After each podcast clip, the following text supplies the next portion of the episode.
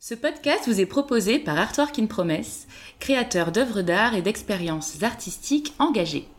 Si vous aimez les passionnariats, pensez à vous abonner sur votre plateforme d'écoute favorite et à noter 5 étoiles, ça nous aide beaucoup.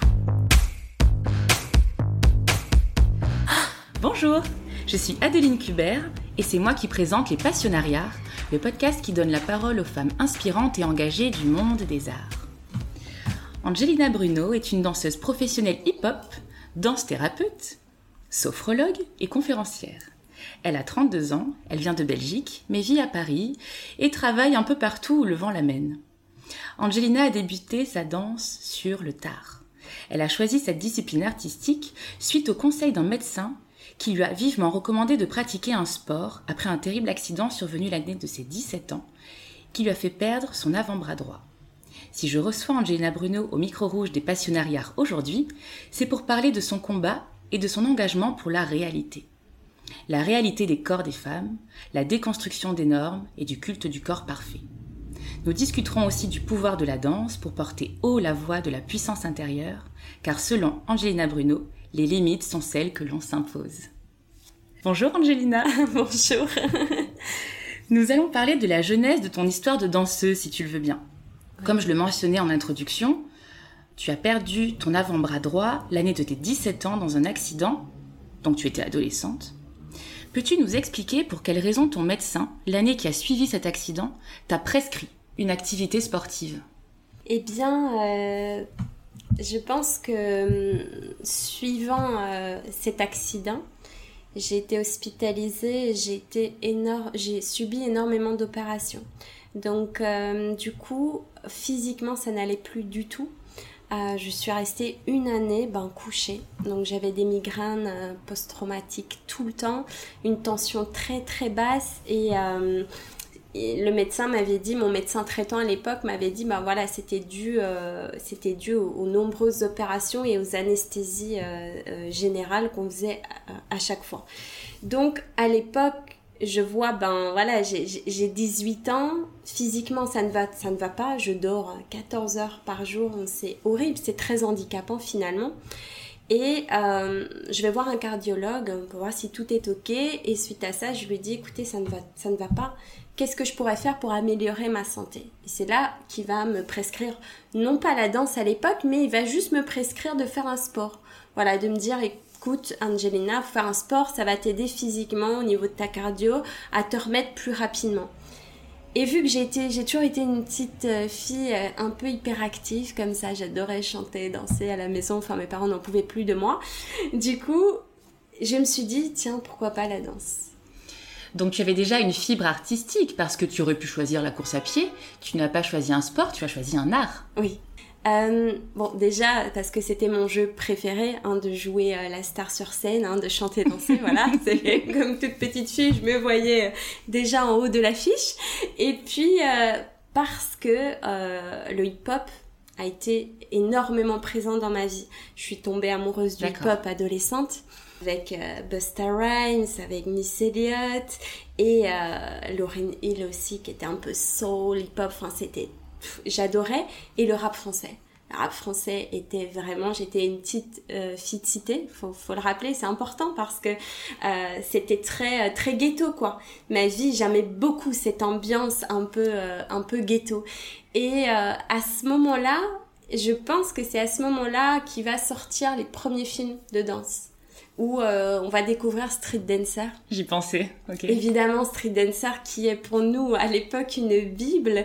Et je, me suis dit, bah tiens, je vais, je vais tester, mais vraiment sans, euh, sans me faire une idée, hein, sans me dire euh, oui, ça va devenir. Je me suis dit vraiment, je pousse les portes, réelle curiosité et on verra. Justement, tu parles de portes. Ma question suivante, c'était tu dis dans un, dans un article que la première fois que tu as passé la porte d'une salle de danse, c'était un, souvenir presque divin. Et, en même temps, tu dis que c'est le pire jour de ta vie. Est-ce que tu peux nous expliquer? Oui. Eh bien, effectivement, hein, quand euh, dans un premier pas, j'ouvre cette porte et ce que je vois tout de suite, c'est waouh, il y a tellement, tellement de vie. Alors, il faut savoir que quand j'étais très très jeune, je pense que je devais avoir 7-8 ans, j'ai testé la danse classique à l'époque. D'accord. Euh, j'étais très très bonne, j'étais vraiment douée. Et très vite, euh, bah, j'avais aussi euh, le physique pour, j'étais extrêmement mince à l'époque. Et je, je, vais tout de suite devenir une très bonne élève, par contre, je vais tout de suite me rendre compte des, des nombreuses injustices qu'il y a dans le classique, c'est-à-dire à la différence qu'on fait avec les petites filles rondes. Et je vais pas du tout adhérer à ça, je vais pas du tout aimer euh, comment la différence, comment moi on me mettait en avant, j'étais très mal à l'aise, ça me rendait, ça me mettait mal à l'aise et donc je vais pas continuer, je vais pas adhérer la politique à cette époque de, de cette danse classique. Et donc là, j'ouvre cette porte et je vois de formes, de couleurs, de vie. Et je me dis, waouh, il y a un truc qui se passe. Donc, dans un premier temps, c'est hyper positif. Parce que là, j'ouvre d'abord la porte, tout le monde est dans son petit coin, hein, personne ne me voit. Et puis, bien évidemment, ça va devenir le, un des jours, les, enfin, c'est pas un des jours, ça va devenir une épreuve très difficile parce que à ce moment-là, ben moi je suis impulsive, hein. je suis un petit bélier, donc je fonce et après je réfléchis. Donc j'ai foncé. Seulement je me suis pas posé cette question de ma mince, comment je vais faire en fait? Comment je vais y arriver à un bras? Donc là, je vois bah, que tout le monde me regarde. Tout le monde me regarde avec cette interrogation. Donc tout le monde est un peu, c'est un mélange entre un peu de pitié et puis une grosse interrogation, mais de comment elle va faire en fait finalement pour danser un bras. Et même moi, je ne sais pas répondre à cette question. Donc là, j'ai juste envie d'être une petite souris et de me cacher, juste qu'on me regarde pas, juste de me fondre dans la masse. Mais euh, ça va pas être possible. Mais tu es restée. Ah, je suis restée, bien évidemment, j'ai pris, le, j'ai pris le cours. Ça a été une catastrophe monumentale. Catastrophe parce que aucune psychomotricité, parce que mon schéma corporel a changé, mes réflexes euh, je suis droitière, donc tout était à droite. Donc j'ai une perte d'équilibre énorme. Et, euh, et, forcément, mon schéma corporel étant touché, forcément, la danse bah, demande une psychomotricité.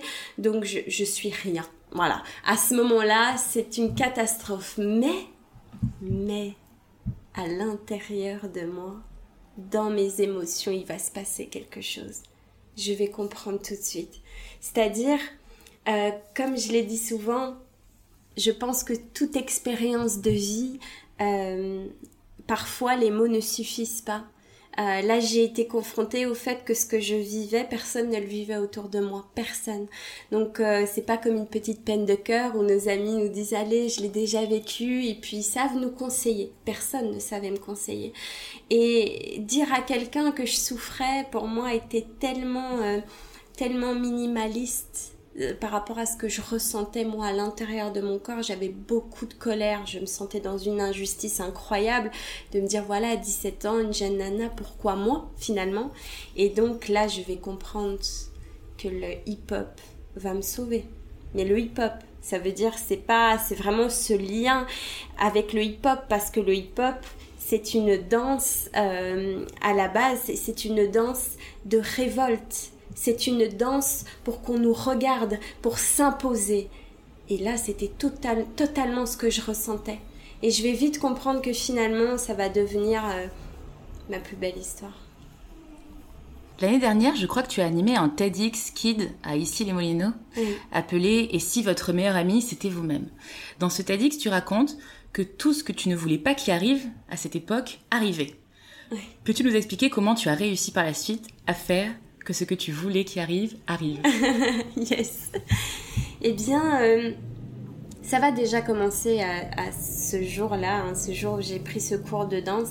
Il faut savoir aussi, je pense, quelque chose de très important, c'est que quand j'ai eu mon accident, tout de suite, les médecins, donc, euh, se sont dit il faut qu'elle porte une prothèse. Voilà, c'était c'était primordial pour eux. Et moi, bah, je me suis un petit peu laissée euh, emporter par parce que voilà, parce que je ne. C'est les médecins. Euh, oui. Et puis en plus, euh, j'avais jamais vécu ça, donc je me suis dit oui, ils en savent plus que moi. Donc tout de suite, je, d'ailleurs, je viens à Paris. Hein. c'est la première fois que je vais mettre les pieds à Paris. c'est pour faire cette prothèse parce qu'ici à Paris, elles sont juste magnifiques.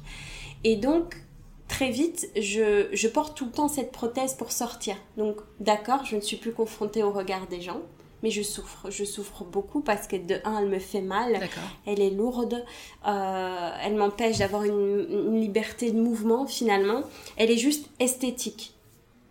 Et quand j'arrive à ce cours de danse, forcément, je ne la porte pas, et c'est là où euh, une nouvelle fois je vais être confrontée au regard. Et je vais très vite comprendre que euh, si je reste Francine, parce que Francine est mon vrai prénom, si je reste Francine, je, je, vais pas survivre. Je ne vais pas survivre. Parce qu'il y a déjà, à ce moment-là, un tas de choses que je dois, euh, que je dois accepter, que je dois travailler. Mais en plus de ça, je pense que pour quelqu'un qui a un handicap, le regard des gens peut littéralement vous tuer. Donc, de l'intérieur. Donc là, je me suis dit, je veux pas ça. Ce regard de pitié. J'ai un ego. Je veux dire, j'ai un ego. Je suis une, je suis une jeune fille. Tu es bélier. Oui, je suis bélier, évidemment, évidemment. Faut le rappeler. Et donc, je me dis tout de suite, ok, je, je vais me, je vais créer un personnage. Finalement, j'ai compris que avec le temps, on se raconte tous, tous des histoires. L'histoire de notre vie. Et c'est le regard qu'on porte sur les événements qui changent notre vie.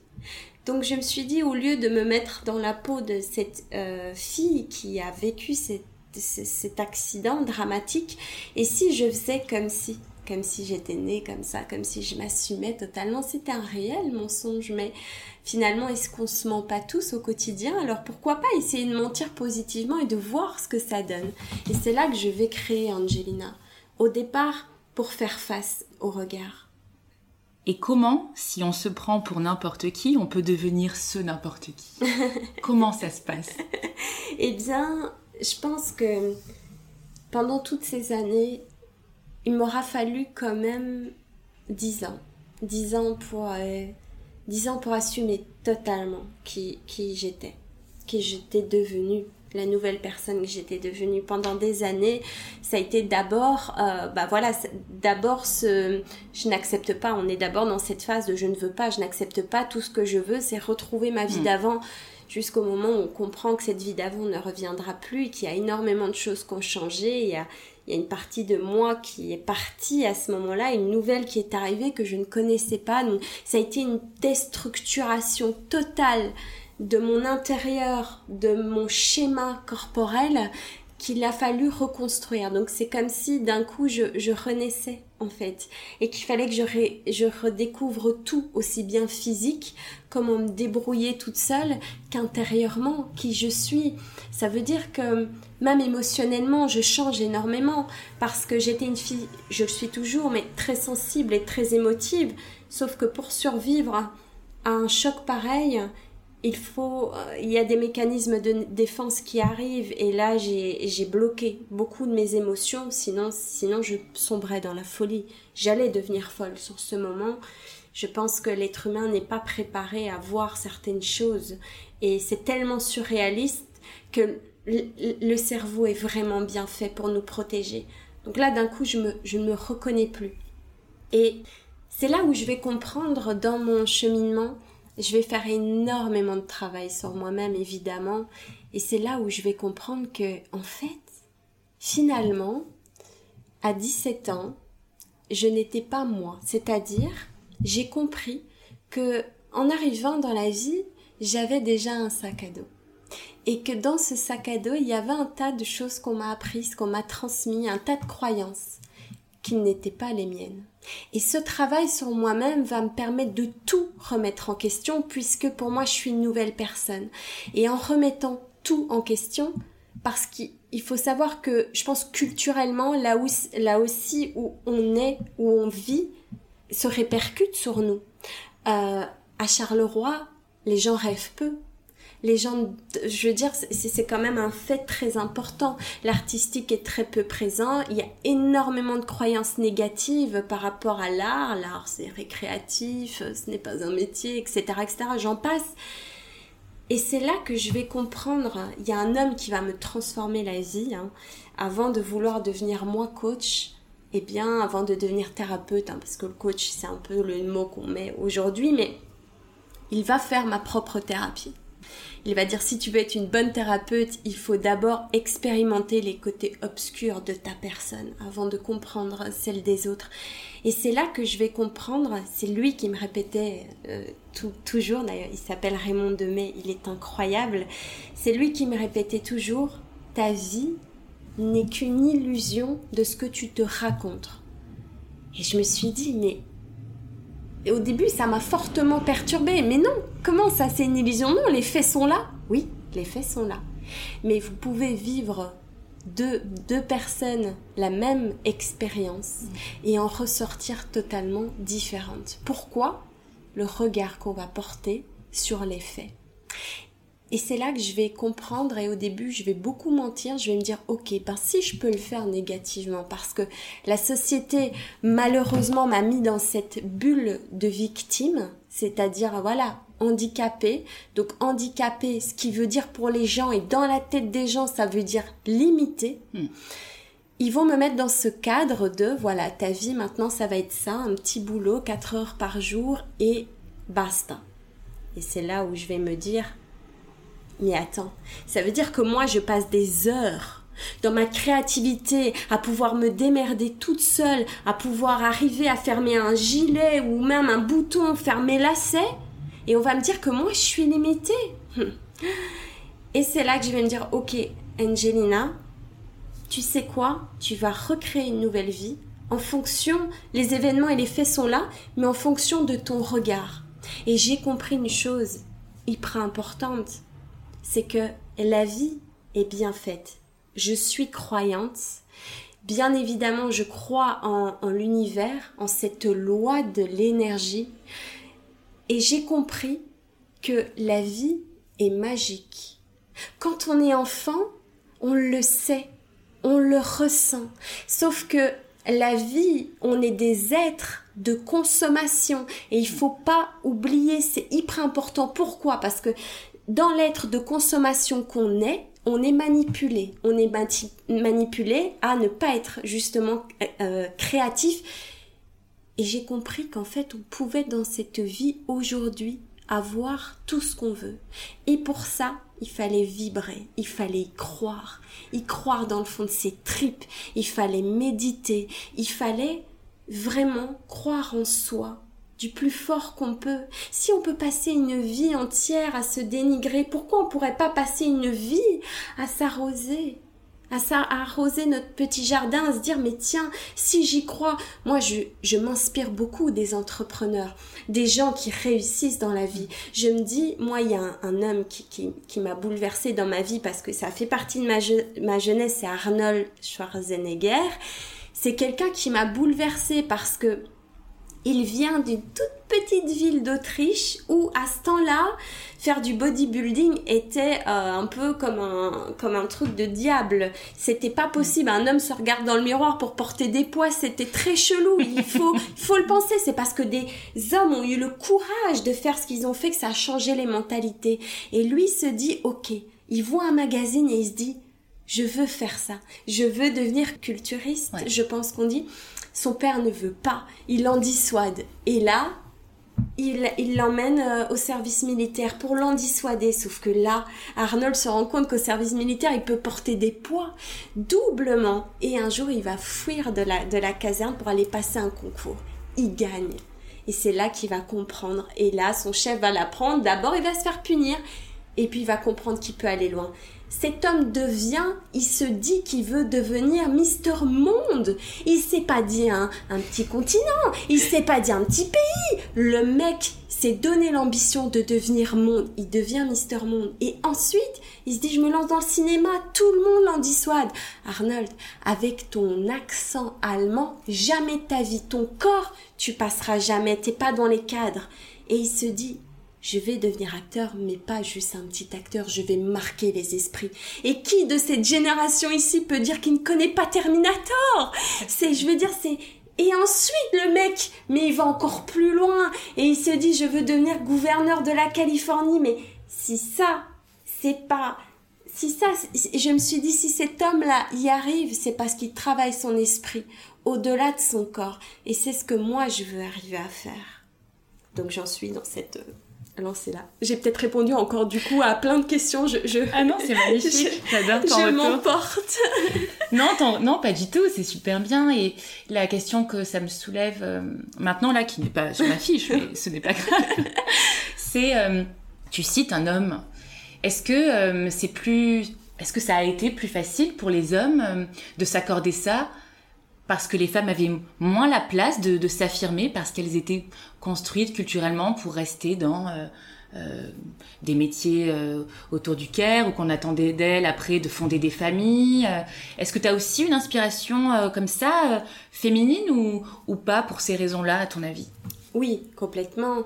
Je pense que, comme on l'a dit, on est des êtres de culture. Mmh mais au-delà de ça, on a des codages en nous qui fait qu'une femme, euh, encore moi de ma génération, j'ai un père immigré sicilien, donc très macho. Hein, ma maman c'était une femme à la maison, c'est comme ça que j'ai été élevée. Donc j'ai eu ces codages-là. La femme, elle fait la cuisine, elle fait le nettoyage, la maison doit être propre. J'ai eu ces codages-là.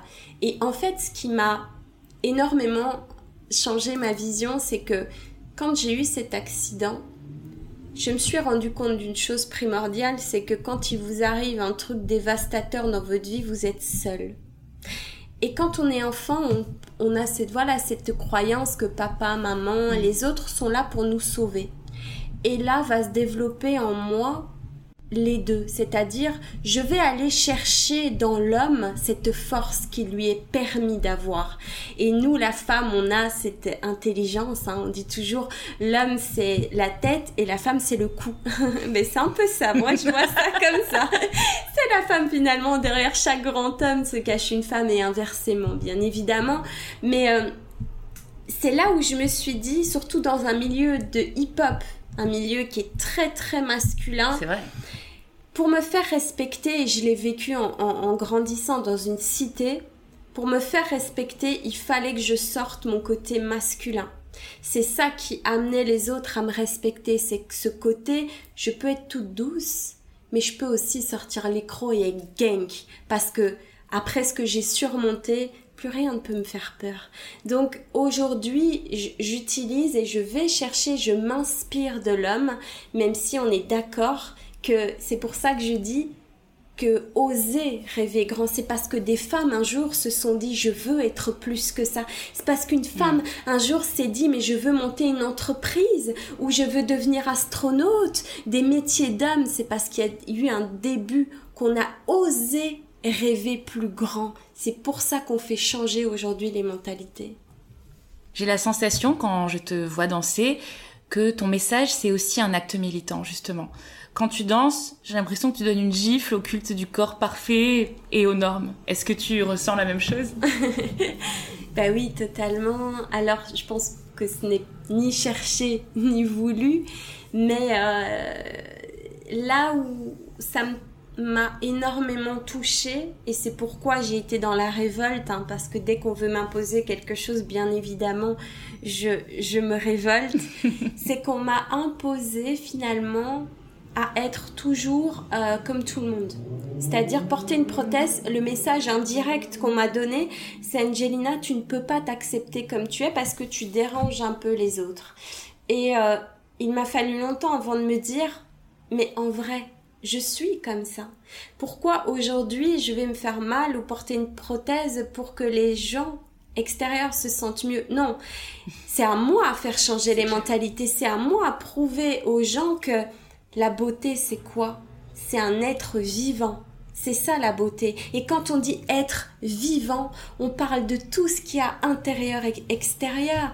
La beauté d'une femme, c'est son charme, c'est sa manière de, de, passer sa main dans les cheveux, c'est sa manière de sortir sa voix. C'est ça la beauté de quelqu'un. Et donc je me suis dit, moi, on m'a pas appris en ayant un handicap. La case qu'on m'a donnée, c'est tu fais pitié. Tu déranges, les gens sont amenés à t'aider, donc euh, c'est pas quelque chose de beau, donc il faut un peu le cacher. Et moi, je me suis dit, mais je vais apprendre aux gens qu'on peut tout à fait être totalement stylé avec un bras et demi. Parce que je suis une des seules à être comme ça. Donc en fait finalement, je suis euh, un peu une rareté au lieu de le voir négativement. Mm. Mais il est temps qu'on assume et qu'on le voit positivement. Alors maintenant, c'est en train de changer, hein. mais malheureusement, ça fait l'effet inverse. C'est-à-dire que maintenant, maintenant les gens cherchent à être originaux et à être différents. Donc aujourd'hui, je sens une effervescence quand des émissions m'ont contacté que j'ai décidé de pas faire parce qu'ils m'ont mis dans cette case de toi, je t'es un pion qui va faire de l'audimat et qui va faire pleurer les gens. Jamais de ma vie on va m'utiliser comme ça. Jamais je vais accepter de faire des grosses émissions pour faire pitié parce que tout est contrôlé. C'est clair, tout est contrôlé. Mais du coup, maintenant, voilà, tout le monde est à la recherche de quelqu'un d'original. Donc tout le monde cherche l'originalité. C'est pourquoi on a l'impression que les mentalités changent. Voilà, les femmes rondes, on a vu des pubs sur H&M, c'est génial. Mais du coup, j'ai l'impression que c'est encore une fois, on met soit les handicapés, les gros d'un côté, et puis de l'autre côté les gens Il y a quand même standards et normaux. Voilà. Donc les émissions télé aujourd'hui, ils se disent oh on a besoin de quelqu'un différent, on va piocher dans le tas de, des gens différents. Et ça me dérange parce que ça nous mm. met toujours dans un secteur à part. Oui, ça nous met toujours dans un secteur à part. Et maintenant, j'ai même senti, c'est incroyable, mais j'ai même senti finalement parfois de l'envie. J'ai eu des réflexions du style, euh, ben, je devrais me couper un bras en fait. Ah non, mais c'est, moi été choquée. Comment on peut dire une chose pareille?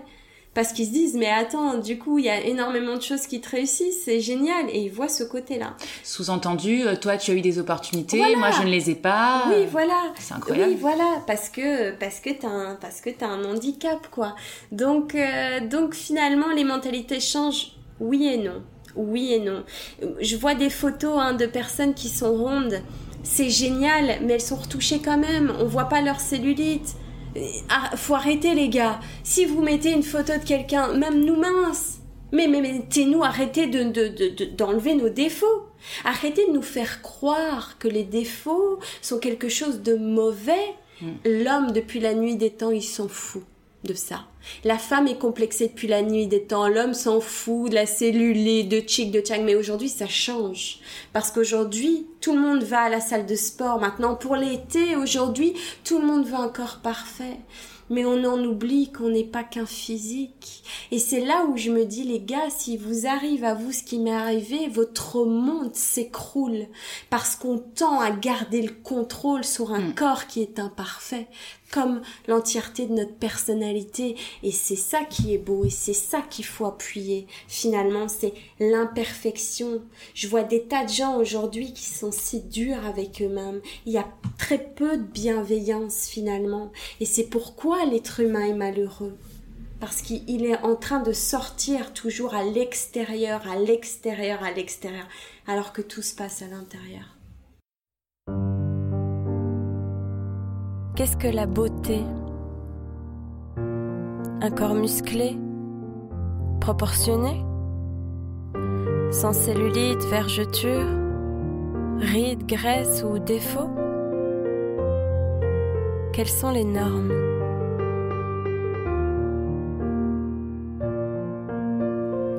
On nous appelle body positive. Pourquoi préciser positive? Aujourd'hui, on accepte la différence.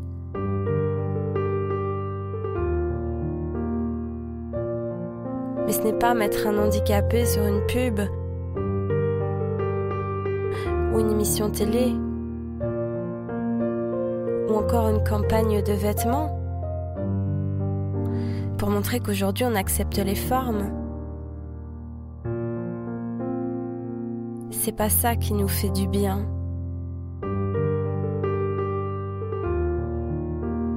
C'est nous montrer qu'il n'existe pas de normalité et que tout le monde est différent.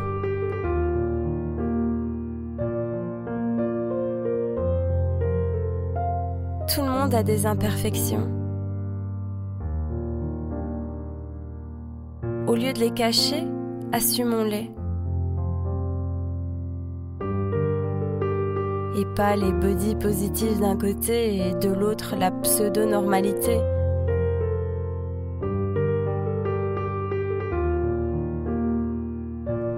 Tous main dans la main avec notre diversité.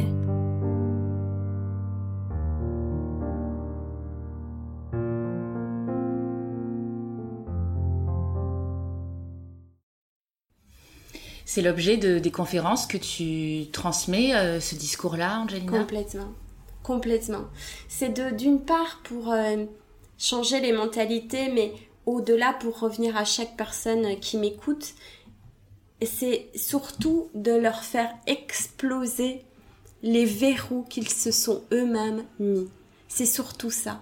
J'entends beaucoup parce que je coach euh, aussi personnellement en ligne, je fais des coachings privés, etc. avec des personnes qui, dès qu'elles arrivent, sont, encore une fois, comme dans cette société, dans cette victimisation. Et moi, je me dis un truc très important. Quand l'être humain va comprendre que la vie est faite de pluie et de soleil et que la beauté se trouve autant dans la pluie que dans le soleil, il comprendra que dans chaque expérience, il y a du bon. Sauf qu'on s'en plaint de nos expériences. On entend ça, des, c'est si dur. Sauf que j'ai une légitimité à dire, je pourrais aussi me plaindre, je pourrais aussi me dire, mais je pourrais voir ma vie totalement dans un autre sens et me dire mais je galère tellement toute seule. Chaque fois que je vais faire mes cours chaque fois que je fais un acte physique je dois réfléchir à deux fois. C'est dur. Voilà j'ai j'ai pas forcément de quelqu'un de petits copains qui peut m'aider etc et si je pense comme ça qu'est-ce qui va m'arriver? Si on se met dans cette énergie de victime qu'est-ce qui arrive? Eh bien on ne devient plus maître soi-même donc ce que j'ai envie, moi, de faire déclencher chez les gens, c'est les limites, c'est vous qui vous les imposez. Pensez que vous n'en avez pas et vous n'en aurez pas. Et c'est ça la magie. C'est ça. Pendant des années, dans la danse, j'ai fait des vidéos, j'ai tenté à ce qu'on me remarque. Ça ne prenait pas parce que ça met du temps. J'ai travaillé mon esprit et j'ai persévéré. Et un jour, je fais ce casting ici à Paris. On est 150 nanas, on est quatre à être prises. Je suis dedans et ça y est, enfin les portes commencent à s'ouvrir. Donc, c'est pourquoi la persévérance est dans la difficulté. La difficulté est belle parce qu'elle nous forge.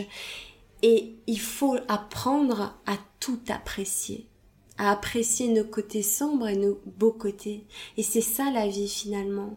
Les gens se plaignent d'avoir été, euh, par exemple, hein, d'avoir eu un pervers narcissique, par exemple, dans notre vie. Mais c'est beau finalement. C'est beau quand on y prend du recul parce qu'on se dit mais qu'est-ce que cette personne m'a apprise sur moi-même, sur ce que je veux vraiment, ce que je suis, la belle personne parce que les PN vont chercher forcément toujours des belles personnes et des personnes de lumière, on les attire. Donc c'est pourquoi il va falloir commencer à avoir cette humilité de comprendre les choses. Sauf que l'être humain est, tout le temps à l'extérieur, c'est la faute de ça, c'est la faute de tel événement, c'est la faute de lui. Et quand tu fais ça, qu'est-ce qui se passe? Tu n'es pas maître de ta vie parce que tu vas pointer du doigt et donc tu te mets dans cette position encore une fois de victime. Non, non, reviens à toi, toujours à toi. Et là, tu reprends le contrôle de ta, de ta propre vie. Je pense qu'aujourd'hui, tout le monde, tout le monde peut être riche. Tout le monde peut avoir la vie qu'il veut. Et d'ailleurs, j'irai même plus loin. Je dirais même que tout le monde a la vie qu'il veut. Inconsciemment, bien évidemment. Pas en conscience. Tout le monde est là où il doit être en fonction de ses croyances et de ses blessures. Justement, pour revenir euh, au moment où euh, tu te mets au hip-hop, où tu travailles dans ce cours, où tu lâches pas l'affaire, je crois qu'à l'époque, ou en tout cas euh, dans le même instant, tu as un cabinet aussi de sophrologie, puisque tu, es, tu étais, tu es encore. Mais en tout cas, tu as exercé une activité de sophrologue. C'est la danse et c'est le hip-hop qui t'a donné l'audace nécessaire pour lâcher finalement ce cabinet et te lancer dans les castings et ainsi ouvrir le chemin d'une carrière de danseuse professionnelle? En fait, l'événement, euh, je savais que j'étais pas à la bonne place. C'est-à-dire, je reçois, euh, je reçois mes patients dans ce cabinet et je sens qu'il y a quelque chose qui manque. Euh, je pense que cet, cet accident m'a donné cette faculté intuitive. Alors je ne sais pas si je l'avais déjà avant, j'étais trop jeune pour pouvoir... euh, Peut-être ça se serait développé, j'en sais rien. Mais intuitivement, je ressens tout. J'ai une extra-lucidité qui fait que je ressens les gens. Je les sens, c'est tout, c'est comme ça. Et je suis dans ce cabinet et je sens qu'il manque quelque chose. Je sens que ces gens-là, ils perdent du temps avec moi. Je les aide, mais c'est rien comparé à ce que je pourrais faire et je sens que l'action manque. Donc, je suis pas au bon endroit, au bon moment, mais je comprends pas encore ce qui ne va pas parce que, voilà, il y a quand même un facteur très important, le facteur corps, qui à ce moment-là m'a quand même mis des limites. Donc même si ma conscience, elle avait envie, elle, d'aller plus loin, le corps nous rappelle à l'ordre et la santé nous rappelle à l'ordre. Donc à ce moment-là, physiquement, je suis encore très affaiblie. Euh, j'ai forcément ces croyances que je ne m'en remettrai jamais parce que c'est ce que les médecins m'ont dit. Donc cette petite graine a été plantée en moi et continue de vivre en moi à ce moment-là. Et mon ami, un ami, euh, me dit Écoute, Angelina, je vais partir à Los Angeles, viens avec moi. Pour moi, c'est incroyable. C'est non, non. Il faut savoir que à ce moment-là, je suis la fille que mes parents auraient voulu que je sois. Je suis la bonne fille, la sicilienne, longs cheveux. Ça fait dix ans que je suis en couple avec un napolitain, donc tout va bien, italien, on reste dans le sang, etc. je suis cette bonne fille de maison qui fait très bien à manger. Enfin, je suis ce qu'on désire. Et donc je- j'entame cette petite vie un peu, euh, voilà, comme tout le monde. hein. J'ai une belle maison, je suis en ménage, j'ai un job à côté qui me passionne. Mais il y a un truc en moi qui me dit, non, tu peux aller tellement plus loin. Mm. Et là, je, parallèlement, je continue cette formation avec cet homme qui va appuyer finalement sur les bons interrupteurs. Et c'est là où je vais me dire, je quitte tout. Je quitte tout.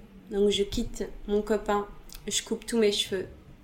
Et je me dis, ok, je dis à mon pote, ok, on part. Alors il faut savoir que j'ai, j'ai une peur bleue à ce moment-là. J'ai peur. La peur a accompagné toute ma vie. Et suite à mon accident, évidemment, c'est accentué par euh, de grosses crises de panique parce que forcément, quand on se rend compte qu'on peut mourir à tout moment, euh, il y a un dysfonctionnement à l'intérieur. Je fais beaucoup d'angoisse. Je ne sais même plus traverser pour aller à la boulangerie en face tellement j'ai peur. Et là, c'est un truc de fou qui m'arrive. Je me dis, c'est une opportunité, vas-y. Et quand j'y vais, j'ai réponse à toutes mes questions. Je me rends compte à ce moment-là que je peux danser tous les jours. Chose que je pensais pas que c'était possible parce qu'encore une fois, ce médecin m'avait semé cette petite graine de c'est impossible, tu ne feras jamais un métier physique. Donc là, je vois qu'en fait, c'est faux. Donc là, tout mon schéma rechange et je me dis, ok, je me forme un max, je rentre et quand je rentre, je me lance et je postule dans toutes les écoles pour donner cours. Et c'est ce que je vais faire. Donc tu rentres après en France, tu donnes des cours Non, de danse. en Belgique. Ah, en Belgique. Oui, oui, je Tu vis rentres en, Belgique, encore à ce moment-là. Oui, c'est oui, vrai. oui, bah oui. Je rentre en Belgique à ce moment-là. Donc tu te mets à donner des cours et après tu postules à des castings. Pas du tout. Alors, donc à ce moment-là, j'ai euh, 26 ans. Je pars, je rentre et euh, pendant bah, 3 ans et demi, je vais vraiment, du coup, parce que il faut savoir que comme je pensais que c'était pas possible, moi je prenais des cours de danse. Ouais. Mais j'avais pas ce- cette mentalité de NJ, ça doit devenir ton travail. Donc, ce qui veut dire que tu dois t'y investir beaucoup plus que ça. Donc, c'est vraiment à 26 ans, quand je vais commencer à donner cours, que là, je vais m'acharner, je vais commencer à vraiment danser beaucoup, à travailler mon corps, travailler ma danse. Et le premier casting que je fais, c'est celui de Black. De Black M. Voilà. C'est celui de Black, donc j'ai 29 ans euh, à ce moment-là. Euh, Je vais avoir 30 ans, la première date d'ailleurs de la D'accord. tournée. Waouh. Et donc je vais vivre mes 30 ans sur scène, alors qu'il faut savoir que c'est un délire. Hein. J'avais pour mes 30 ans, j'avais loué un hôtel, j'avais pris un DJ de feu, j'avais pris des Chip and Dale, ça allait être un délire total. Projet X, ah j'étais partie un projet X, il y avait une piscine intérieure, j'avais fait une dinguerie, j'avais invité le monde entier. Et bon après voilà ce que Black m'a offert, bien évidemment, je Donc du coup, ah, ciao le annulé. projet. Ah, j'ai du tout annulé. Eh oui, bon. d'accord. Tant pis, je fais ça à mes 35 ans, C'est 40 trop ans, ça allait être le feu. Mais donc, donc voilà, donc c'est vraiment euh, le premier casting. Et encore une fois, à ce moment-là, je n'ai pas cherché euh, à faire un casting. En fait, à ce moment-là, je pense que j'étais encore dans cette petite pensée de petite fille, c'est-à-dire un jour quelqu'un va me voir. Je n'avais pas encore compris euh, qu'il fallait aller chercher l'opportunité. Mm. Et c'est vraiment indirectement, la vie est bien faite encore une fois, une amie qui me dit, euh, bon bah je pars au casting, il y a un casting à Paris, viens on y va. Quoi? Et je me dis non, encore une fois, les limites, la croyance qui me dit, mais qui va prendre quelqu'un qui a un bras et demi? Et là, je discute avec un pote qui me dit, Angelina, tu te rends pas compte que tu es la seule Ça veut dire que si tu doubles d'efforts au niveau de ta danse, non seulement tu es la seule, mais tu seras d'autant plus incroyable. Je me suis dit la raison. Donc je travaille mon esprit avant de partir à ce casting. Et quand j'y vais, je me dis pas j'y vais pour une expérience. Mm. Je me dis j'y vais pour tout péter.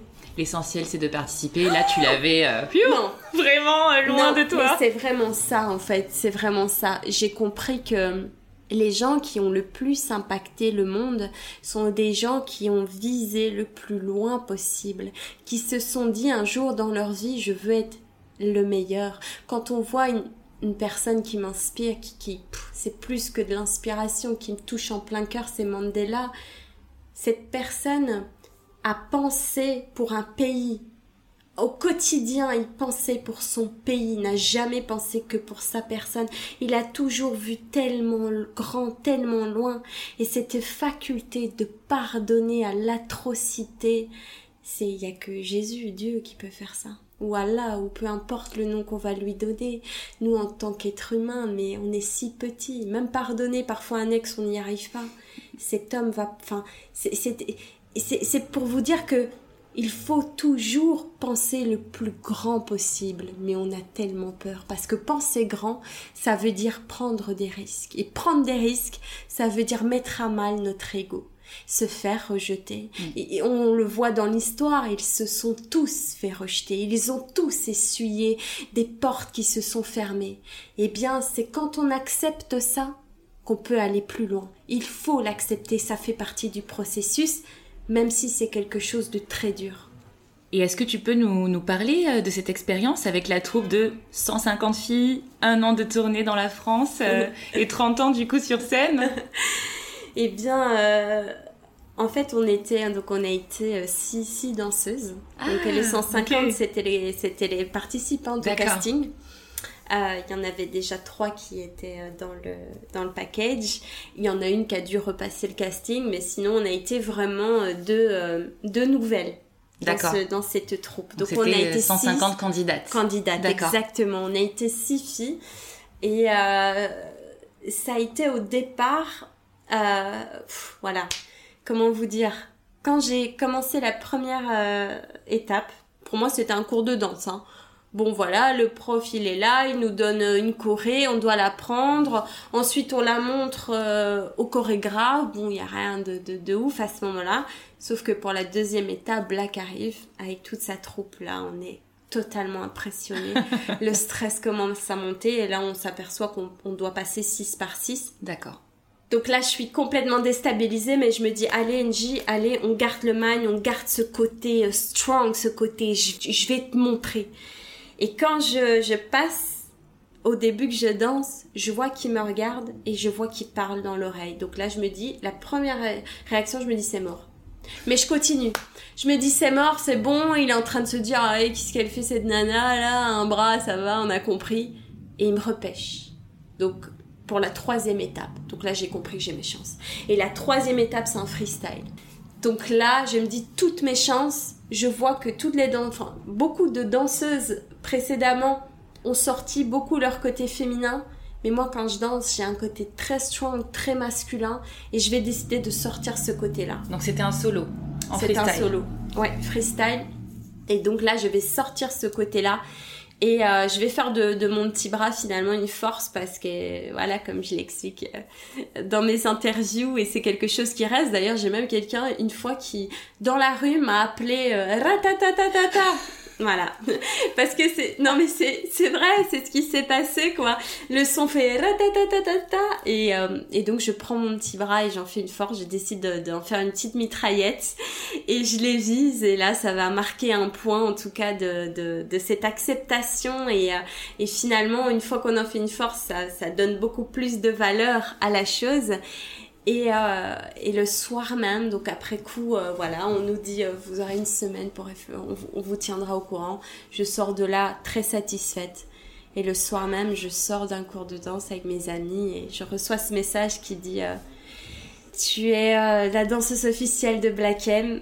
Tu as un mois pour quitter la Belgique, venir vivre sur Paris et c'est parti pour un an.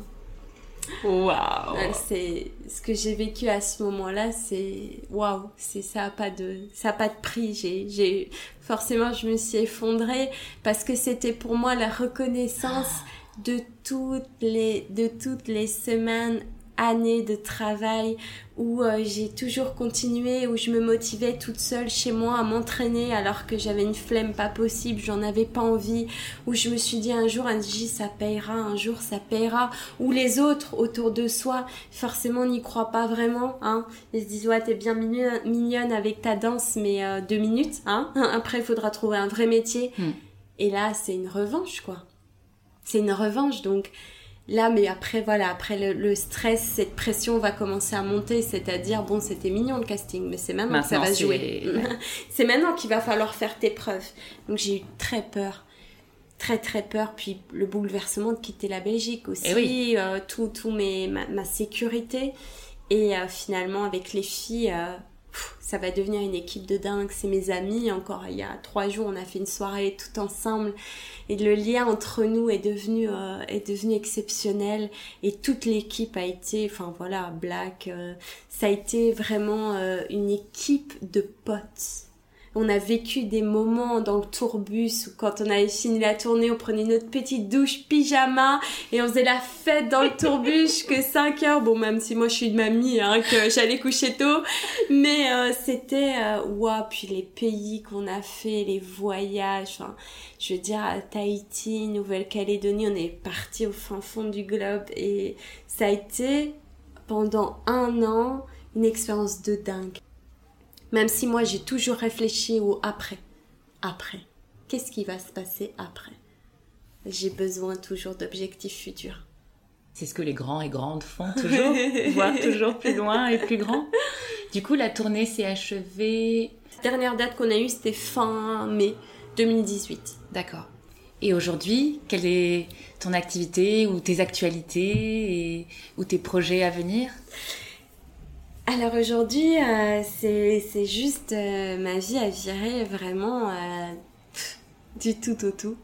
C'est-à-dire, quand je suis venue sur, sur Paris, j'avais un objectif bien précis. J'avais compris que voilà, dans la danse, la danse était bien, mais j'ai compris qu'à travers Black, j'ai besoin d'être seule sur scène. J'ai besoin de ça parce que j'ai trop de connexion avec le public, j'ai besoin de ça. Donc la musique est arrivée dans ma vie à ce moment-là.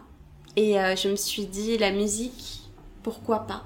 Donc je m'étais dit, je vais partir de la Belgique parce que sortir une nouvelle fois de ma zone de confort va me permettre d'évoluer euh, plus rapidement et surtout d'être focus.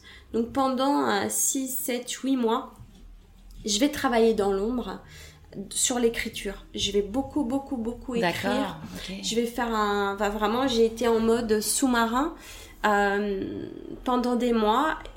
Et puis, bah, il va se passer un événement incroyable. Un jour, j'ai un coup de téléphone et on va me dire qu'un humoriste euh, souhaite me rencontrer. Et donc voilà, donc euh, cet humoriste incroyable a voulu écrire pour moi. Et donc j'ai commencé le stand-up ici euh, en mars, enfin euh, en février. Le 2 février, je fais ma première scène. Et là, forcément, ça s'est arrêté à cause du confinement. Donc ça reprendra quand les cafés-théâtres reprendront. Je pense que le stand-up, je n'y avais jamais pensé, jamais de ma vie. Je suis pas étonnée, il y a vraiment quelque chose dans la voix et dans l'attitude qui... Mais je pense, en ah tout cas, je pense que bah, cette personne m'y a mise et... Euh, je pouvais pas dire non à un projet pareil, même si j'y avais jamais pensé. Et c'est vrai qu'aujourd'hui, du coup, la vie m'emporte sur toute autre chose. Aujourd'hui, euh, voilà, aujourd'hui, je suis euh, touchée par euh, la comédie, par le théâtre, par tout ça. Donc, je suis en train d'expérimenter d'autres facettes, même si la danse reste ma passion. Mais j'ai bien compris qu'il fallait que j'aille beaucoup plus loin si je veux impacter, en tout cas, beaucoup plus de gens. Alors, c'était soit je me lance dans les conférences parce que c'était une envie claire, mais c'est un métier total, à part entière. Donc euh, pour devenir conférencière, il faut vraiment euh, ben voilà que je fasse que du développement personnel. Et le problème c'est que moi je suis trop amoureuse du hip-hop, Ouais. je suis trop amoureuse. Et il me manque ce côté-là. Quand je fais une conférence, ça me fait du bien, ça me fait plaisir. Et puis le rapport humain, l'amour, c'est indescriptible. Mais ce lien avec le hip-hop, il, il, il y est pas. Alors que là, je me dis, mais attends, je suis dans le stand-up. Je peux faire passer des messages, je peux faire rire, je peux donner de la légèreté, je peux ramener mon côté hip-hop. Parce que ça a commencé comme ça, hein, les stand-uppers euh, aux États-Unis. Ouais. C'était, euh, c'était, euh, c'était un dérivé du rap. En fait, les gens venaient dire quelque chose. Quand on voit un, un Martin Law- Lawrence ou euh, un Chris Tucker, ils étaient trop hip-hop. Quand Ouais. ils montaient sur scène, ils étaient trop vrai, hip-hop. c'est vrai qu'il y a quelque chose dans la, dans la gestuelle. Dans la le- gestuelle, Ouais, complètement, qu'il n'y a pas ici euh, en France. qu'on sent moins en tout cas. sent beaucoup Ouais, moins. Mais je me dis que, voilà, je me dis qu'il y a encore beaucoup de travail parce que je. Évidemment, en me mettant des challenges toujours de plus en plus durs, c'est forcément la- la- l'activité le, le plus dur que, que je fais parce que je redémarre de zéro. Donc je dois réapprendre un tout nouveau métier. Merci beaucoup. On va bientôt euh, terminer notre entretien. Je, je vais te poser les deux questions que je pose à toutes mes invitées. Oui. La première est la suivante. Pour toi, quelle est la définition de l'artiste? Oh waouh On m'a jamais posé cette question. Waouh Alors je dirais que ma définition de l'artiste, c'est une, une des personnes les plus courageuses qu'on peut trouver. L'artiste est courageux parce que l'artiste fait face à une instabilité permanente. L'artiste fait face à mettre à mal son ego tout le temps. Il fait face au rejet tout le temps et il est connecté complètement à, à son intuition et à ses émotions. On est des êtres créatifs et euh, c'est grâce aux artistes qu'on divertit les gens. C'est grâce aux artistes qu'on vend du rêve. C'est grâce à nous les artistes, je dirais qu'on est juste resté peut-être de grands enfants et on a décidé de continuer à mettre de la magie dans la vie des autres qui sont devenus beaucoup trop adultes. Et si tu devais me conseiller ou me recommander euh, une passionnariat, donc une femme inspirante et engagée du monde des arts, qui me présenterais-tu? Oh waouh Euh, je... Alors il y a une femme qui me vient tout de suite à l'esprit. hein. C'est une femme qui a, euh, qui n'a pas de main, donc elle a, euh, elle a deux pouces. Et euh, elle a plus de pieds non plus. Elle, a, elle est africaine. Elle a eu une très grave maladie qui a attaqué ses membres euh, extérieurs. Et euh, du coup, c'est une couturière incroyable. C'est une femme qui m'a interviewée et finalement je me suis dit mais attends c'est moi qui devrais t'interviewer là parce que parce que vraiment j'avais euh, j'avais vraiment une oh, une claque totale et je vais regarder tout de suite. Voilà. Alors sur euh, vous pouvez la elle s'appelle Marianne. On peut la retrouver sur Instagram. Euh, c'est donc je vais l'épeler hein, parce que je pense que je vais le dire très mal. C'est donc Mul- Mulacose, donc M-U-L-A-K-O-Z-E. Et euh, c'est vraiment une personne qu'il faut suivre, je pense, parce qu'en tout cas, moi, elle, est beaucoup dans, dans, voilà, dans l'acceptation de son corps. Et on se dit que cette femme euh, aux deux doigts, hein, on la surnomme comme ça dans la couture, cette femme aux deux doigts euh, et sans, sans vraiment de pied, elle a plus d'orteils, elle est incroyable.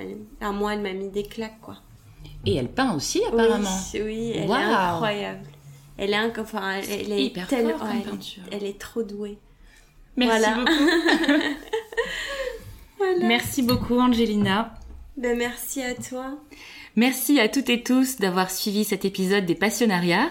Bien sûr, si vous l'avez aimé, prenez quelques secondes pour vous abonner et pour noter 5 étoiles sur Apple Podcast si c'est votre plateforme d'écoute favorite. C'est facile et ça nous aide beaucoup à diffuser la parole de ces femmes inspirantes. Vous pouvez rejoindre la communauté des Passionnariats sur Instagram et consulter le site web du podcast pour augmenter vos expériences auditives. À bientôt pour un nouvel épisode.